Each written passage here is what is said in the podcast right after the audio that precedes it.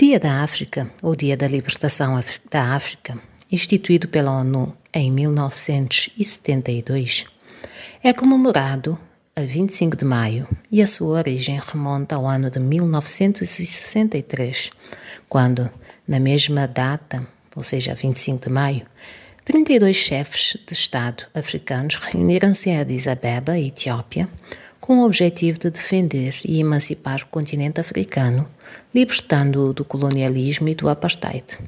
Nesse mesmo encontro, os líderes presentes fundaram a Organização de Unidade Africana, que viria, a 12 de julho de 2002, a tornar-se na União Africana. Vamos ainda longe do Dia da África, mas hoje proponho celebremos a África. Honremos este nosso grandioso continente, do qual muito pouco ou praticamente nada de glorioso nos foi ensinado. Desta nossa mãe África, crescemos a ouvir quase que exclusivamente lamentos, discursos amaldiçoados e empolados de tragédias de toda a ordem, propagados pelos mídia e por nós consumidos ávida e cegamente sem questionar. Por isso, por hoje, e sempre que possível, Ponhamos de lado o imaginário preconceituoso e restrito sobre a África, sobre os seus povos e as suas culturas e celebremos.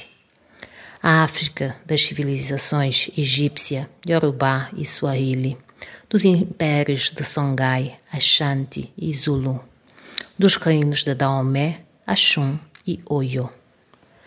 A primeira fonte de produção do conhecimento, onde surgiu a matemática e nasceu Imhotep, o primeiro arquiteto, onde foram, em primeiro lugar, dominados a mineração e a medicina.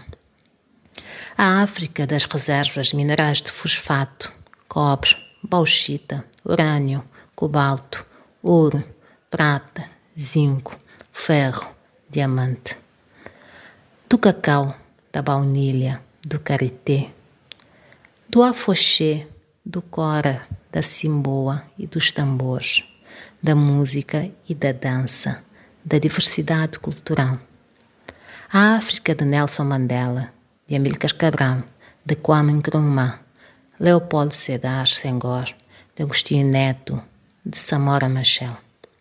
A África de Amina, a rainha de Zazau, de Nzinga, a rainha de Ndongo e de Matamba, de Ya Santewa, a rainha mãe de Egisu de Dia, a líder militar e religiosa Imazingen, de Nandi Kabebe, rainha mãe do reino Zulu.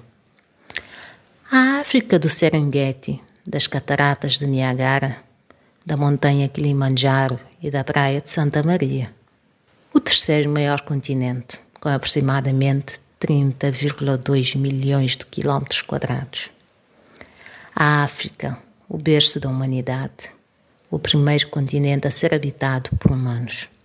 A miséria, os conflitos étnicos, a instabilidade política e económica e a fome não são prerrogativas únicas e exclusivas da África, como nos fazem crer as imagens e informações equivocadas presentes no nosso imaginário e alimentados pela mídia e outras fontes de informação. Desconstruir, ressignificar e construir novos raciocínios sobre a África, bem como reconhecer a importância do continente africano na construção da história geral da humanidade, são passos essenciais para fortalecimento das bases que sustentam o desenvolvimento social e econômico deste nosso continente.